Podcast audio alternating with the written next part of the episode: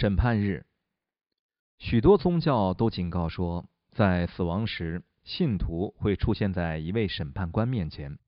审判官衡量其好坏行为，然后把那些好事比坏事做得多的人送进天堂，把那些坏事比好事做得多的人送进地狱。另一方面，佛教徒则教导说，你唯一面对的审判官就是你自己的心。假设你从朋友那里偷了东西，并且侥幸没有被抓到，虽然你逃过了惩罚，但仍然需要面对自己，而你的良心多年来一直让你感觉糟糕透顶。同样，当你死亡时，出于内疚，你的良知会确保你记得自己这一生所有伤害他人、不和善的言语和行为，而那些记忆会令你受苦。但是，除了你自己，并没有另一个外部实体居高临下的审判你。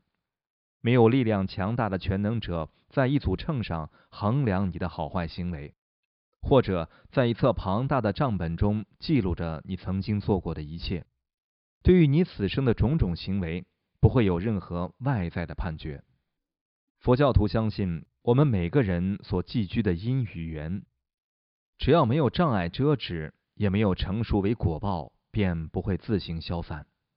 你的所有起心动念、一言一行，无论引发这些行为的背后意图是好意、仁慈、善良的，或是恶意、不仁慈、报复的，只要该业没有被净化，你就会得到果报。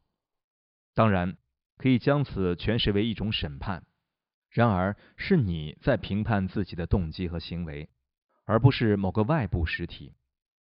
基本上，你的死亡、死后经历和未来投生，是由你在诸多生世中积聚的因缘、意图和行为所决定的。